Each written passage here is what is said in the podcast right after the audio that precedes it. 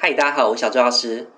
随着新冠肺炎疫苗陆续抵台，许多民众也陆陆续续开始施打疫苗。不过，有一些民众会担心疫苗的副作用，而事先服用普拿疼或其他解热镇痛的药物。但就药师的立场，其实是不需要这样预防性的服药。如果是定期吃慢性病药物的长者，一般而言也不需要特别停药。如果是正在哺乳的妇女、免疫功能不全的患者，或是血友病的患者，可以咨询医师的意见，或者是在打疫苗时候，可以把正在吃的药带到现场，来协助医师做评估。除了药物的问题之外，许多民众有饮食方面的困惑。这一集我们特别邀请到 A 瑞营养师来跟大家分享施打疫苗前后的饮食注意事项。先请 A 瑞营养师来跟大家打招呼。嗨，各位大家好，我是营养师 Ariel。最近呢，与有毒世界开创了一堂课，叫做营养 N 加一全家人的健康宝典课程。啊，我本身是营养师，在教学医院有十年的临床经验，也是营养专科 Ariel CC 的创办人。那我本身有台湾以及英国的营养师证书以及双医学硕士，努力在推广永续饮食以及实证医学的方式来做营养教育。嗨，大家好，我是用专业说白话讲重点不废话的小周药师。你正在收看小周药师聊长照。听到这里，很多民众应该对永续饮食和实证医学感到兴趣。这个部分我们之后再好好请教 Ariel 营养师。我们今天想要先请问 Ariel 的是，能否针对新冠肺炎疫苗施打前后，给民众一些饮食方面的建议，好降低身体不适的机会？以补充品来说呢，虽然针对 COVID-19 的相关研究没有很足够，但是一般而言呢，我们可以多摄取一些呃富含营养价值的食物，或者是像跟免疫系统相关的一些辅酶，像维他命 C 啊，还有矿物质锌等等。那疫苗在研发测试期间呢，它其实没有针对受试者，就是这些呃注射疫苗的人的前后饮食的改变去做比较，所以不会知道说，哎，他吃了什么饮食，他是呃减减缓他的症状，或者是让疫苗效果比较好，目前都没有这些研究。可是如果你真的比较担心，也比较有这个疑虑的话，也想要帮助自己身体，其实我们可以从几个观念去想哈，像是说，呃，我可以吃一些减少一些发炎的食物，好像是炸鸡啊、加工食品等等，就减少食用。那去选择一些全食物，像是食物的原样等等这些方向去走。那不管上述如何呢，就是千万不要空腹去打疫苗。那如果是打完疫苗之后呢，有发烧或者是没发烧，饮食方面有没有什么不一样，或是特别要注意的？可以喝大量的水分呐，并多摄取蔬菜、水果以及肉汤等等富含水分的一些食物。那像是酒精啊、茶或者糖水就比较不建议。如果以酒精为例的话，因为它有研究指出是会增加肺炎的这个风险，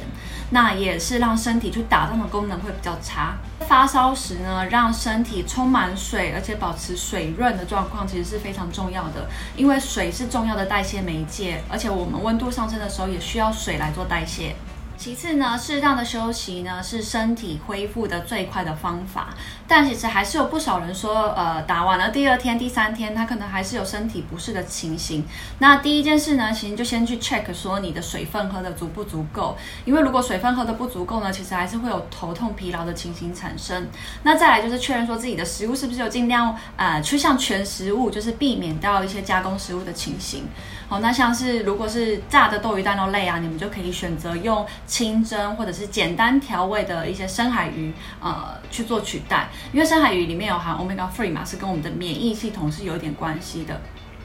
那另外一个呢，是因为大部分我们可能休息的时候都卧床，然后接下来水分也拿去做呃代谢使用了，所以像维持足够的纤维，然后让我的身体保持像刚才喝水的排尿还有排便等等，这个是非常重要的。所以适时的呢，用益生菌去做补充或是协助，也是一种很好的方式哦。最后呢，焦虑以及身体的状况，还有原本身体的情形呢，都会因为个体化的不同而感受不同，不代表你原本身体的好与坏。也有健康的男性不舒服一周的情形产生。那在这个过程中呢，其实大家都会焦虑、会紧张，所以这边就介绍一种食物可以减缓你的焦虑，而且它是跟免疫系统里面的一些矿物质是有关系的，像是黑巧克力，它里面含铜啊跟镁，可以减缓我们的焦虑心情。感谢 Aaron 的分享，再帮大家统整重点：一、不要空腹打疫苗；二、多喝水、多休息；三、少喝茶、酒、糖水；四、少吃炸物，可以用简单调味的深海鱼取代；五。焦虑紧张的人可以吃点黑巧克力。另外，刚刚 Ariel 提到他一个品牌官网营养专科 Ari 点 CC，我觉得上面的内容相当丰富，他撰写了许多卫教文章，还拍摄了一系列针对民众的影音课程。所以我想要顺便请教艾瑞一下，当初为什么想要制作这些内容啊？这之中其实有好多故事可以讲。那一路走来呢，其实始终如一，初衷就是在门诊的时候遇到一些病人，让我觉得预防医学真的非常的重要。那这些民众来呢，其实有点可惜是他们。啊，从书籍上或是网络上找到一些资讯，不一定是正确的，所以我就觉得，哎，民众的学习动力其实真的是非常好。那但是其实还是，呃，如果有一个地方可以让民众摄取到正确，然后营养健康的医学知识的话，那不是很好吗？所以就开设了这堂课程。那这堂课程内容大概就是我工作上所遇到的一些营养相关、民众常常问的问题，还有个案的经验，以及在各国遇到的一些营养资资讯，哈，来分享，以宏观的角度分享给大家。那那这堂课呢是以家为单位，所以可以精准的在各年龄层呢知道自己的健康以外呢，也可以分享给自己的家人。我觉得 Ariel 课程还有一点很棒，就是他还会教你怎么去查核你在网络上面看到的营养资讯。